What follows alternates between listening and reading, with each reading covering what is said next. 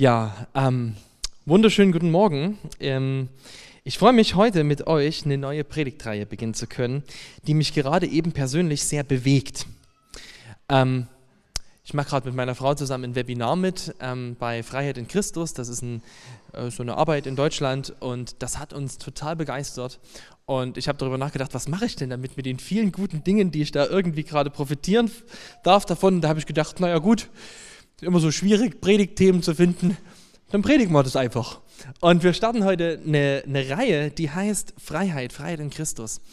Und zu dieser Reihe wird es so sein, die, die wird ein ganzes St Stück gehen. Ne? Die wird nicht jede Woche sein, vielleicht so alle zwei Wochen. Ähm, insgesamt werden das äh, 13 Themen sein. Und ich möchte dich jetzt schon einladen, mehr daraus zu machen als nur diesen Sonntagvormittag.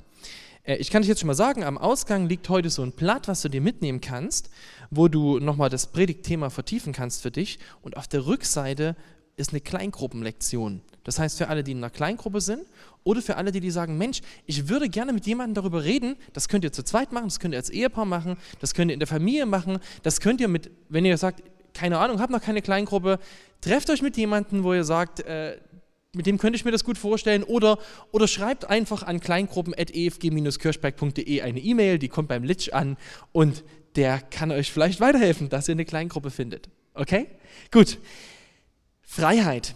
Ähm, der, diese ganze Themenreihe, die hat eine Überschrift und das ist der, der Vers aus Johannes 8 oder zwei Verse aus Johannes 8, Vers 32 und 36. Dort sagt Jesus, dann werdet ihr die Freiheit erkennen, Ihr werdet ihr die Wahrheit erkennen und die Wahrheit wird euch frei machen.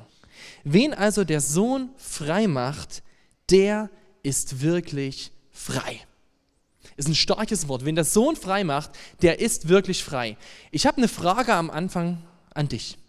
Erlebst du dein Christsein als eine große Befreiung? Erlebst du dein Christsein als Freiheit? Ganz ehrlich, ich tue das oft überhaupt nicht. Ich finde, Christsein ist unfassbar anstrengend. Und ich weiß nicht, wie es dir geht. Oft ist es doch irgendwie so, wir fühlen uns als Versager.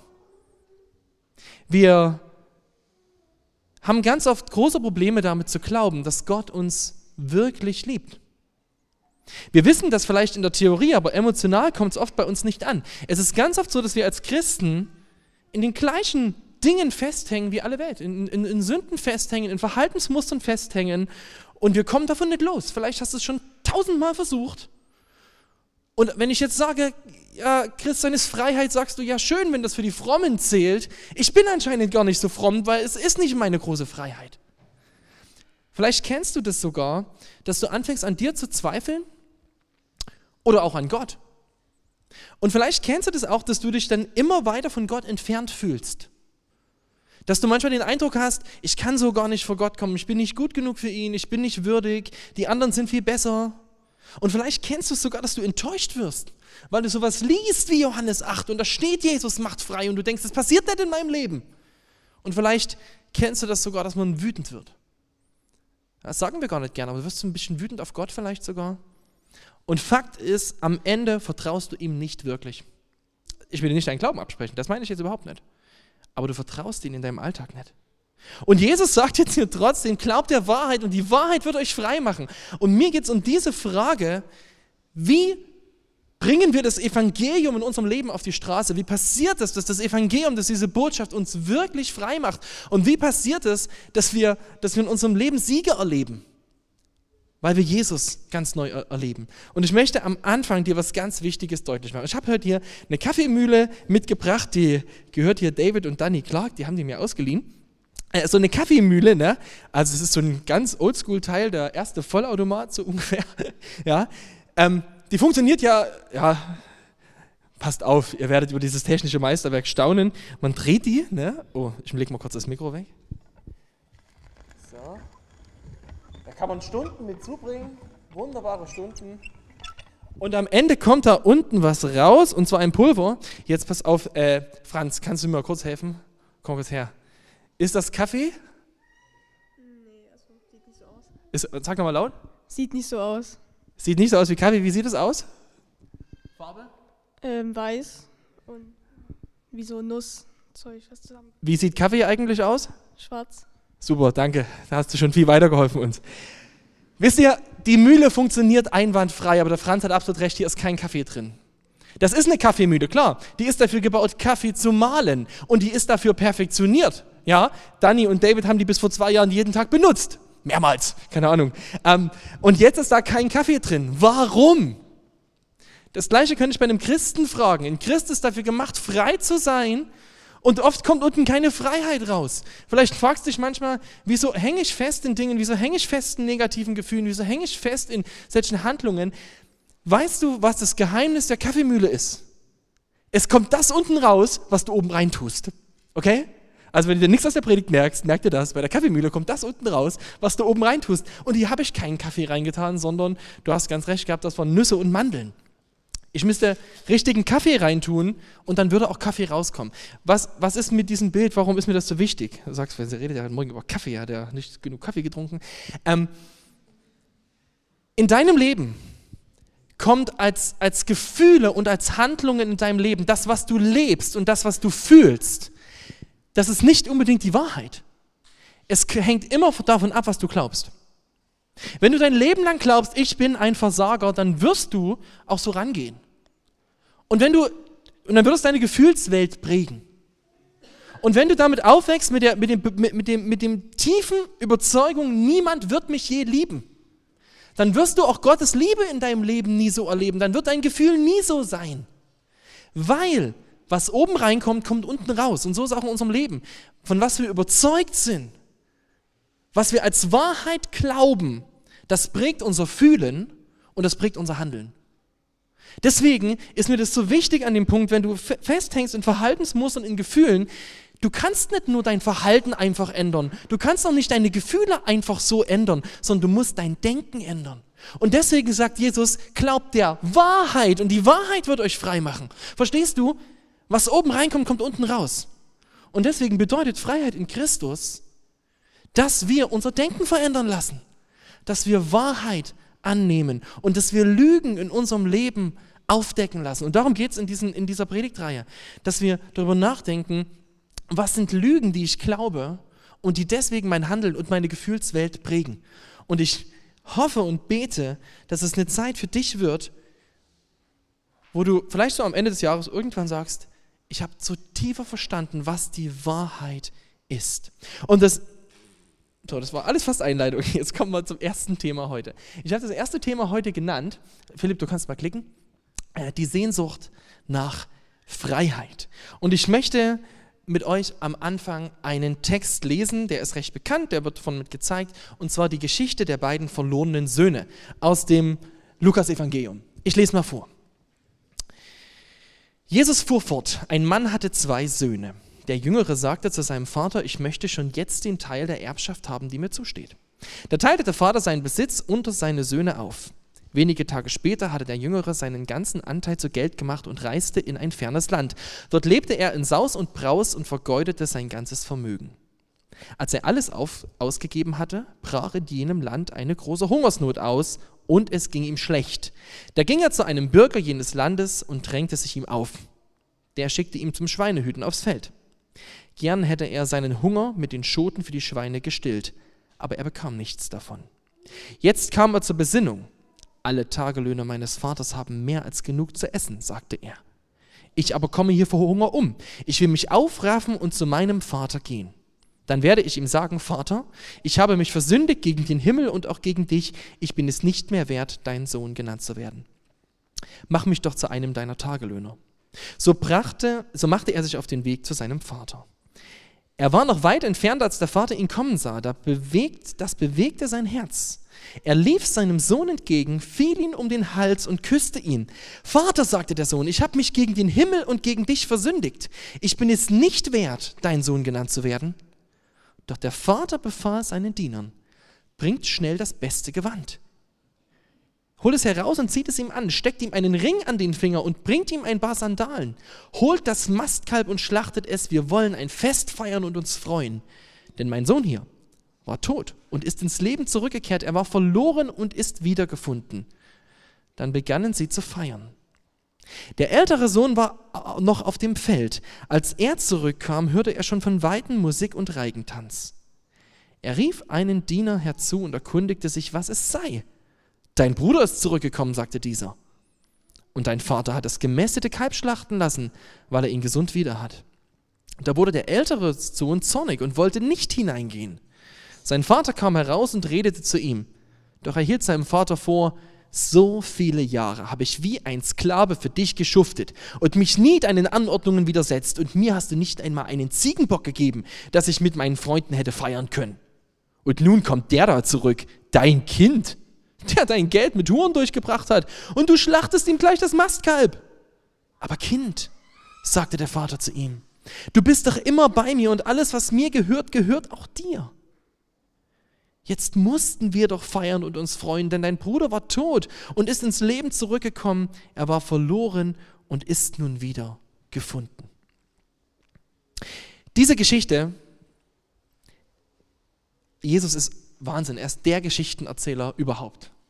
Sie bringt in einer kurzen, anschaulichen Handlung die Geschichte der ganzen Menschheit auf den Punkt. In dieser Geschichte ist die Geschichte der ganzen Menschheit, ist deine Geschichte drin. Deine Geschichte von Jesus erzählt. Und ich habe heute vier Punkte, über die ich aus dieser Geschichte reden will. Meine sind ziemlich einfach. Woher wir kommen, wohin wir gingen, was wir suchen und wie wir es finden. Woher wir kommen, wohin wir gingen, was wir suchen und wo wir es finden. Ich beginne mal mit dem ersten Punkt, woher wir kommen. Ähm, diese Geschichte von den beiden verlorenen Söhnen, die zeigt uns als erstes, wir Menschen stammen von Gott ab. Also der Vater ist Gott und die beiden Söhne, das sind zwei Typen von Menschen. Das sind wir Menschen. Wir stammen von Gott ab. Das ist erstmal so ein ganz wichtiger erster Punkt, den du, ähm, der in unserer Gesellschaft gar nicht so klar ist. In unserer Gesellschaft heißt es immer wieder, wir würden vom Affen abstammen, wir wären eine Weiterentwicklung von Tieren ist es genau andersrum. Wir stammen von Gott ab. Wir, es geht nicht von, von unten nach oben, sondern von oben nach unten. Okay, das ist der große Unterschied zwischen Menschen und Tieren. Der Mensch ist im Ebenbild Gottes geschaffen. Er, er stammt von Gott selbst ab. Und wir lesen am Anfang der Bibel, wie Gott die ersten beiden Menschen schafft, Adam und Eva. Und er macht sie zu seinem Ebenbild. Das heißt jetzt nicht, dass Gott, äh, dass wir Menschen so aussehen wie Gott, aber das erkläre ich gleich. Ähm, ihr seht es hier schon, ne? Adam und Eva, die werden geschaffen und sie sind auf zwei Ebenen lebendig. Das eine ist, sie sind körperlich lebendig. Das heißt, ihr Geist, ihr Inneres ist mit ihrem Körper verbunden. Das müssen wir an der Stelle verstehen.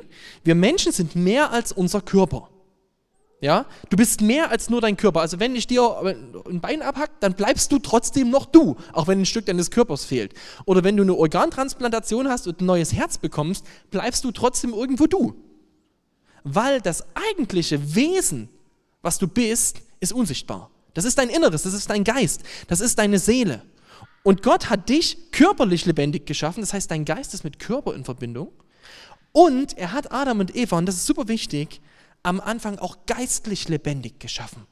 Das bedeutet, ihr Geist, ihre Seele war mit Gott verbunden.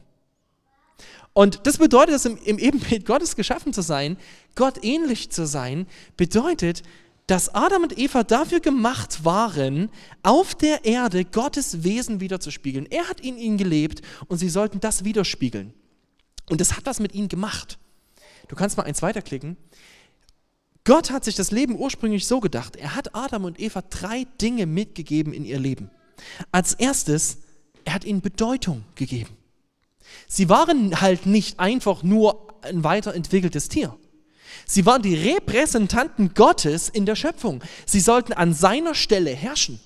Sie waren wie die Königskinder. Oder du kannst das in dem Bild von den, von den beiden Söhnen, ja?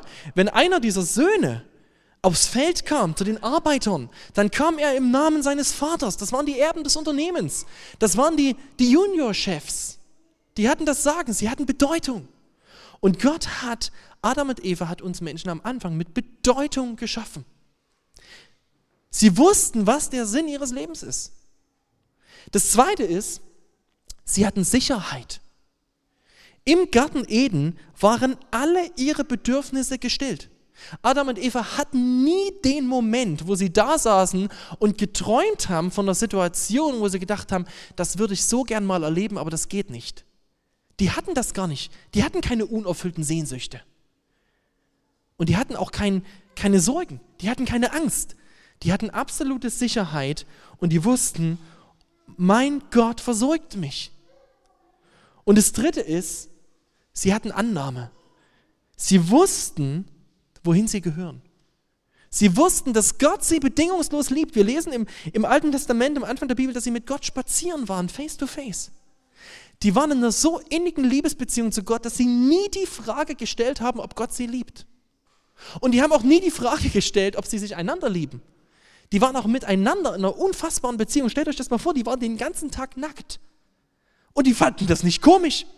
Die hatten keine Angst, dass der andere die Nacktheit ausnutzt, dass der andere sich über sie lustig macht, dass der andere sie irgendwie, äh, das irgendwie anders ausnutzt. Sie haben sich 100% vertraut. Die hatten absolute Annahme. Bedeutung, Sicherheit und Annahme. Wohin wir gingen. Wir lesen jetzt in der Geschichte von diesen beiden verlorenen Söhnen, was diese Geschichte für unser Leben ist, dass der junge Sohn sich auf den Weg macht und geht. Ich meine, das, was ich dir gerade erzählt habe, diese Bedingungen, die Adam und Eva hatten, das klingt ein bisschen wie ein Märchen, oder? Wenn man das so hört, keine Sorgen, alles gut, kein Zweifel an Liebe, bedeutungsvoll. Das klingt ein bisschen so wie Tausend und eine Nacht, aber es war wahr. Es hat gestimmt. Aber dann passierte etwas ganz, ganz Schlimmes. Wir lesen in der Bibel, wie der Teufel, der Satan kam und Adam und Eva belogen hat. Belogen über das Wesen Gottes. Er hat nämlich ihnen eingeredet, dass Gott nicht so wäre, wie er es sagt. Und dass er, dass er, sie, dass er sie gar nicht so liebt.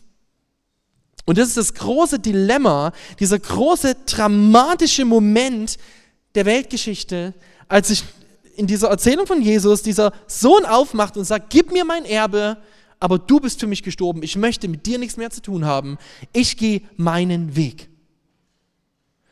Und weißt du, was in dem Moment passiert, als der, als der Sohn seinen Vater verlässt, als Adam und Eva in Sünde gefallen sind? Die Bibel nennt das Sündenfall. Sündenfall bedeutet, dass durch Sünde, also durch Misstrauen gegen Gott und den daraus handelt, hervorgehenden Taten, zerbricht diese Beziehung zu Gott und der Mensch fällt. Und hier seht ihr das auf dieser Folie. Es bringt zwei Folgen, die Sünde. Auf der einen Seite den körperlichen Tod. Seit diesem Tag muss jeder Mensch sterben. Seit diesem Tag gibt es, gibt es Krankheit. Seit diesem Tag erleben wir jeden Morgen, dass wir etwas älter geworden sind. Und ja, ich bin jetzt über 30, ich kann den Verfall langsam sehen. Ja, und das zweite Ebene, die ist auch kaputt gegangen und das ist die dramatischere, der Mensch ist seitdem auch geistlich tot. Diese Beziehung zu Gott ist zerbrochen und was passiert dadurch? Hier seht ihr diese Sachen. Das erste ist verlorene Gotteskenntnis. Hä, was meine ich damit? Seitdem der Mensch aus dem Paradies gehen musste, seitdem die Sünde da ist, haben wir ein verzerrtes Bild von Gott. Wir wissen nicht mehr, wie Gott ist. Wir können zwar ähm, erahnen als Menschen, es gibt einen Gott, aber uns ihn vorstellen können wir, ohne dass er es uns zeigt, ohne sein Wort können wir es nicht. Wir können aus unserem Denken heraus keine Wahrheit über Gott sagen.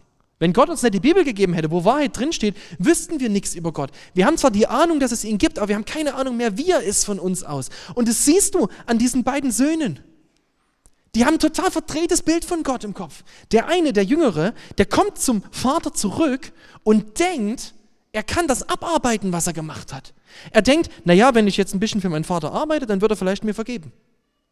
Das ist religiöses Denken. Das ist, das ist total das heidnische Denken, das Opferdenken. Ich opfer was, Gott segnet mich. Ich opfer was, Gott segnet mich. Kennst du?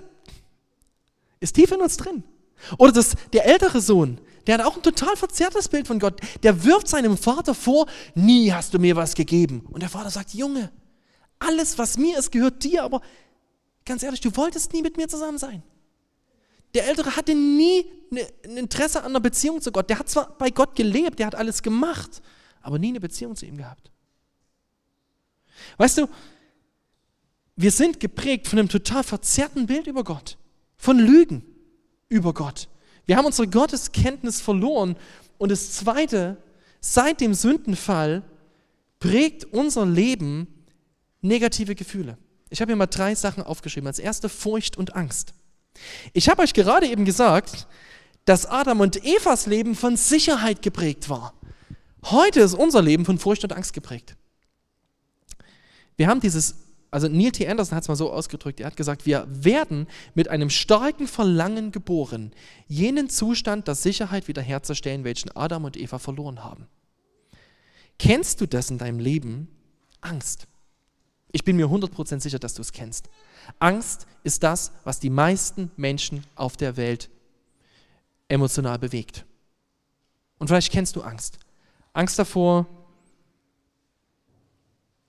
das nächste Jahr nicht zu schaffen, dich zu fragen, ob du die Corona-Krise überstehst, ob das finanziell noch alles hinkommt, die Angst vor der Zukunft, die Angst vielleicht davor, wie dein Leben laufen wird, die Angst davor, nie, nie, nie den richtigen Partner zu finden, die Angst davor, was mit deinen Kindern passieren wird, die Angst vor, vorm Alter, Angst, Angst, Angst. Und vielleicht hast du das auch so in dir drin, diesen Wunsch eigentlich nach Sicherheit. Und, du, und vielleicht merkst du das sogar, dass du in deinem Leben versuchst, alles zu kontrollieren. Möglichst alles unter Kontrolle zu haben, weil du merkst, du willst irgendwo deiner Angst und deiner Furcht gerecht werden. Angst prägt unser Leben. Seitdem wir diese Sicherheit verloren haben, die Adam und Eva hatten. Das zweite ist Schuld und Scham. Stell dir mal vor, heute Morgen hätte ich eine Brille auf, also mit der Brille ist egal, ja, aber mit der ich alles in deinem Leben sehen könnte. Jeden Moment. Und alles über dich wüsste. Alles. Gruselig, oder? Zum Glück habe ich keine Brille auf, kannst du keine Angst haben. Aber stell dir das vor. Jemand würde dich durchschauen. Da kriegen wir Angst, oder? Ich, ich finde das unglaublich unangenehm. Wa warum? weil ich eigentlich das von meinem Leben preisgebe, was ich halbwegs vertretbar finde. Und wo, ja, wir sind alles Menschen, die wir, die wir genau um unsere Fehler wissen, aber wir bauen gerne nach außen was auf, weil wir das nicht gern zeigen. Warum? Weil wir nicht mehr geprägt sind davon, dass wir, dass wir um unsere Bedeutung wissen, sondern weil wir von Schuld und Scham geprägt sind. Und weil wir alles Mögliche in unserem Leben tun, damit andere ein gutes Bild von uns haben, dass sie uns achten. Warum, warum gehen Menschen arbeiten und arbeiten und arbeiten und arbeiten und arbeiten und arbeiten und arbeiten, um sich Dinge leisten zu können, die bei anderen Achtung hervorrufen, die ihrem Leben Bedeutung geben? Warum Warum versuchst du vielleicht dein Abi mit einem, mit einem 1-0er Abschluss zu machen und bist da drin von, und wenn du eine 2 hast, ist alles schlimm, weil du unbedingt willst, dass du Beachtung bekommst. Ich weiß nicht, was es in deinem Leben ist. Robbie Williams, der mal, hat mal ein Lied, in einem Lied das so ausgedrückt, hat gesagt, all we ever wanted is to look good naked, hope that someone can take us. Das heißt, alles, was wir jemals wollten, ist nackt so auszusehen, dass andere uns so annehmen. Ich denke, so, was ist das für ein Zitat? Was er damit meint ist, alles, was wir eigentlich in unserem Leben wollen, ist, wenn wir einfach nur wir sind und alles, alle Fassaden fallen, haben wir eigentlich die Sehnsucht, dass irgendjemand sagt, und ich nehme dich trotzdem. Aber wir merken, wir merken, wie wir sind. Und wir haben Angst davor, dass, dass das nicht passiert. Wir haben, haben Angst davor, dass unsere Schuld und Scham uns so bedeutungslos macht. Und das Dritte ist, das Dritte, was in unserem Leben eingezogen ist, ist Ablehnung. Das Gefühl von Ablehnung. Und die Sehnsucht danach angenommen zu werden. Adam und Eva hatten diese Annahme bei Gott. Aber wir heute, wir sehnen uns nach Annahme. Hast du dich mal gefragt, wie das passieren kann? Dass eine Gruppe von 14-Jährigen durch eine Stadt geht und einfach so einen anderen 14-Jährigen krankenhausreif prügelt? Und du fragst dich, würden die alleine gehen? Keiner von denen würde vielleicht auf den Gedanken kommen. Aber weil einer anfängt, machen die anderen mit. Und warum? Weil sie Angst haben, in der Gruppe abgelehnt zu werden. Sie möchten da dazugehören. Deswegen machen sie das mit. Weil die Angst vor Ablehnung so, so tief in uns drinsteckt, dass wir den größten Mist mitmachen, wenn wir die Hoffnung haben, dadurch angenommen zu werden. Und vielleicht merkst du es in deinem eigenen Leben, du merkst, was machst du für Dinge mit, wo du eigentlich sagst, eigentlich ist es falsch, ich weiß, es ist falsch, aber ich mache es mit, weil ich nicht möchte, dass die anderen mich ablehnen. Weil wir in uns drin diesen tiefen Wunsch haben, akzeptiert zu werden. Hast du dich gefragt, warum Sex in unserer Gesellschaft so billig ist? Warum Frauen mit Männern schlafen, die sie überhaupt nicht lieben und, und irgendwie sich daran total kaputt machen, aber sich einfach wünschen, irgendwo angenommen zu sein? Weißt du, unsere Gesellschaft schreit nach Annahme. Und es sind die obstrusesten Dinge, die daraus entstehen, was Menschen kaputt macht. Ich komme zu meinem dritten Punkt, was wir jetzt suchen. Ich möchte es jetzt nochmal auf dich herunterbrechen.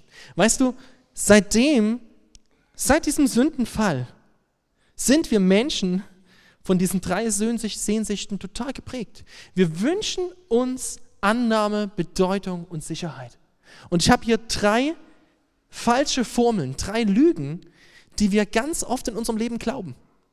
Und vielleicht sagst du, äh, oder ich, ich möchte, möchte dich einladen, darüber nachzudenken in deinem Leben. Und ich möchte jetzt schon am Anfang was sagen, diese drei Lügen, die haben immer zwei, es gibt immer zwei Spielweisen davon.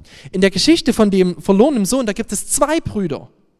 Der eine, der lebt ganz offensichtlich ohne Gott und der andere, der lebt sehr, sehr religiös. Der sieht eigentlich aus, als wäre er ein liebender Sohn. Aber er ist es am Ende, der keine Beziehung zum Vater hat und am Ende bei der Feier nicht dabei ist. Dieser ältere Sohn ist der eigentliche verlorene Sohn dieser Geschichte. Das, musst du, das ist echt wichtig. Er ist der, der am Ende drauf geht. Und es gibt immer von diesen Lügen, ich nenne es mal eine liberale Spielweise, also die, die, die auf Gott pfeift, und eine religiöse Spielweise. Ich beginne mal mit dem ersten, unserem Wunsch nach Annahme. Wir denken oft, ein tolles Äußeres und Bewunderung ist gleich Annahme. Wenn ich mein Social Media Account so pflege, dass die anderen mir viele Likes geben, ich viele Follower habe, dann denke ich, ich bin, ich bin angenommen in der Gesellschaft. Wenn du ähm, besonders auf dein Aussehen blickst, du schaust in den Spiegel und denkst, wenn andere mich schön finden, dann werde ich vielleicht angenommen sein. Dann wird vielleicht irgendjemand mich bewundern, wird irgendjemand ja, mir dieses Defizit füllen. Aber es kann auch, das ist vielleicht die liberale Spielform, es gibt auch die religiöse. Du kannst auch denken, wenn ich als Christ gut lebe und in der Gemeinde die Leute über mich denken, na das ist aber ein toller Christ, der kommt ja jeden Sonntag, der kann aber schön beten, der hat aber so, meine Güte, dann kann das genauso sein, dass du eigentlich nicht Gott dienst, sondern deinem Wunsch nach Annahme. Es gibt da, ich mache die zweite Lüge, Sicherheit. Eine hohe soziale St Stellung und Geld, ich würde noch was hinzufügen, eine hohe soziale Stellung, Geld und Kontrolle. Und Kontrolle ist gleich Sicherheit. Wenn wir es schaffen, unser Leben zu kontrollieren, wenn ich so viel auf dem, auf dem Bankkonto habe, dass mich keine Corona-Krise in, Kurzarbeit, in Kurzarbeit treffen kann oder was auch immer, wenn ich das irgendwie schaffe, äh, eine soziale Stellung zu haben, wo ich weiß, ich, ich bin nicht der, der äh, gleich am Hungertuch nagt. Keine Ahnung. Oder wenn ich das schaffe, meine Umstände zu kontrollieren, wenn ich meine Arbeitskollegen kontrollieren kann, meinen Ehepartner, meine Kinder, was auch immer, dass niemand irgendwas tun kann, was mir wehtut, dann habe ich Sicherheit. Vielleicht kennst du das aus deinem Leben. Diesen Wunsch danach, irgendwie Sicherheit dir zu schaffen und diese Sorgen, die du dir machst, die dich zermartern und kaputt machen. Gerade Corona führt uns vor Augen, dass wir echt nichts in der Hand haben. Ich meine, von jetzt auf dann ist alles das, was wir gekannt haben, das Leben mal für zwei Monate boom, weg. Und du denkst, krass, hatte niemand von uns in der Hand. Oder das dritte, Bedeutung. Starke Leistung und Erfolg ist gleich Bedeutung. Vielleicht kennst du das aus deinem Leben, dass du darauf guckst, dass du Leistung bringst, dass andere bloß sagen, das ist aber einer, der kann echt arbeiten. Und du, du hoffst dir, Bedeutung zu schaffen.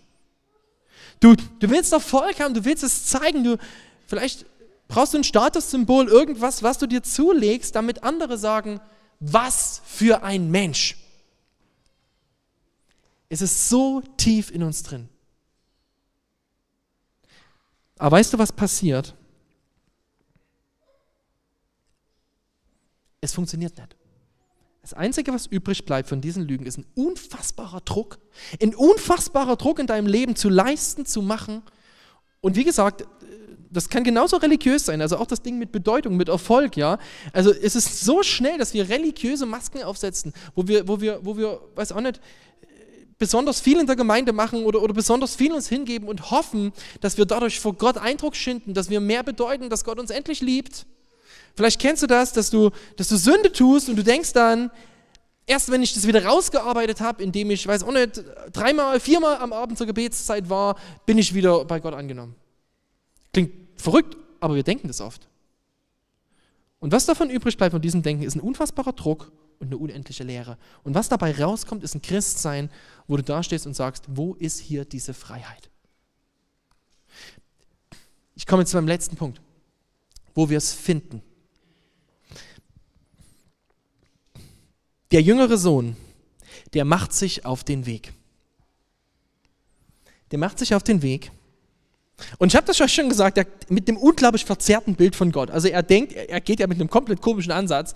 Der geht dahin und denkt, wenn ich ein bisschen leiste, dann wird Gott mich wieder annehmen. Also er kommt eigentlich ganz religiös ja, und denkt, wenn ich das so mache wie mein, wie mein großer Bruder, der immer schön brav ist, dann wird Gott mich schon annehmen. Und er geht dahin und was passiert, als er ankommt? Es steht in dem Text, dass dem Vater im Herzen berührt, dass er auf ihn zurennt. Du musst dir jetzt vorstellen, dass die Leute in der Antike damals nicht so schicke Hosen anhatten wie ich. Sehr wahrscheinlich hat der Vater ein Beinkleid getragen. Also irgendwie hatten die alle Rock an, ja, so bis hierhin. Und das war wahrscheinlich auch ziemlich schick, weil der wird ganz bestimmt nicht auf den Acker gegangen sein.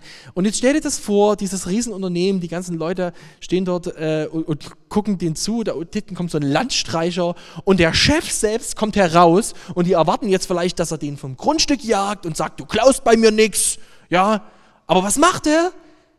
Wahrscheinlich, er rennt ja, zieht ein bisschen sein Beinkleid hoch, sieht vielleicht ziemlich doof aus und rennt los. Und die denken alle, ach du meine Güte, bisschen viel Sonne für den alten Herrn. Und dann rennt er auf den Land Landstreicher los und der will gerade erklären, was er tun will und umarmt ihn und küsst ihn. Diesen stinkenden Schweinehirten im jüdischen Gesetz unrein, unrein, unrein, ja? Hat mit Schweinen gearbeitet im Ausland, okay? Nimmt ihn in die Arme und küsst ihn. Und was passiert in dem Moment? Annahme. Er nimmt diesen Sohn an. Und der Sohn will gerade noch erklären, aber ich habe gegen dich gesündigt und ich will. Und was macht der Vater? Er sagt, holt den Ring. Der Siegelring, mit dem ich Verträge schließen kann, okay? Das beste Gewand. Wem hat das beste Gewand im Haus gehört? Natürlich dem Chef. Des Vaters selbst bestes Kleid. Das zieht er vielleicht selber nie an. Das gibt er ihm, zieht das ihm an. Was gibt er ihm? Damit Bedeutung. Absolute Bedeutung. Und was macht er dann? Er feiert ein Riesenfest schlachtet das Mastkalb, holt ihn rein und zeigt ihm ein für alle Mal, hier ist dein Zuhause und ich würde hier niemand mehr wegbringen. Selbst wenn dein Bruder mit Anklage gegen dich kommt, ich feiere mit dir. Hier bist du in Sicherheit. Hier bist du versorgt. Weißt du, er findet Gnade. Und jetzt fragt sich vielleicht, wieso? Wie, wie kann er das machen? Wie, wie kann Gott das einfach so, so einen Sünder so annehmen? Ist das nicht unfair? Jesus Christus sagt einmal von sich, ich bin der Weg, die Wahrheit und das Leben. Und ich werde jetzt erklären, was das in diesem Text heißt. Jesus ist der Weg. Der Weg zurück zum Vater, der den möglich gemacht hat, das war Jesus. Jesus kam als Mensch auf diese Welt und Jesus hat das Leben gelebt, das Gott von dir hätte gefordert. Er hat an deiner Stelle ein perfektes Leben gelebt. Und er hat an deiner Stelle die Strafe getragen für deinen, für dein Versagen. Wenn Gott auf einen Christen schaut, der an Jesus glaubt, also ein Mensch, der an Jesus glaubt, auf einen Christen schaut, dann sieht er was? Dann sieht er das gerechte Leben von Jesus und den sühnenden Tod von Jesus. Er ist der Weg. Er ist die Wahrheit. Ich habe euch das vor uns gesagt, wir glauben so viele Lügen über Gott. Wir glauben so viele Dinge, die bei Gott nicht stimmen. Und der, der, der, Sohn kam mit so vielen Lügen im Kopf und mein Vater wird mich nicht annehmen, wenn ich nicht leiste und was auch immer. Jesus kommt mit Wahrheit. Mit Wahrheit, Kaffeemühle, okay? Mit Wahrheit, die uns verändert. Und er sagt, du bist, wenn du an mich glaubst, bist du gerecht. dann bist du ein Heiliger. Dann sind dir deine Sünden tatsächlich vergeben. Und das Letzte ist, Jesus ist das Leben. Er stellt diesen Fluch der Sünde wieder her. Auf der einen Seite körperlich, weil wir darauf warten, dass wir ein, eines Tages, du kannst klicken eins, dass wir eines Tages, ähm, dass wir eines Tages körperlich wiederhergestellt werden. Wir warten auf den Tag, an dem Jesus wiederkommt und an dem wir einen neuen Leib bekommen werden, an dem es Verfall nicht mehr geben wird, an dem eine neue Welt beginnt, an dem Krankheit und Tod ein für alle Mal beendet sind. Das ist unsere Hoffnung und unsere Hoffnung ist geistlich lebendig zu werden. Und das beginnt schon jetzt. Das ewige Leben ist heute in diesem Moment da, wo Jesus in dir lebt und wieder eine Beziehung zwischen dir und Gott geschaffen hat. Und ich habe das hier nochmal für dich. Was bedeutet dieses ewige Leben? Was macht das mit deinem Leben? Es gibt dir Annahme, weil Gott dich wirklich zu seinem Kind machen will.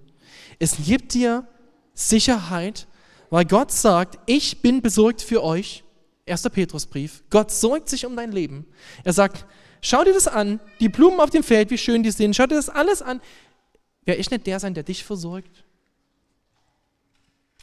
Und er gibt dir Bedeutung, weil er tatsächlich zu dir sagt, du bist mein Kind und mein erbberechtigtes Kind. Du wirst herrschen, du wirst erben.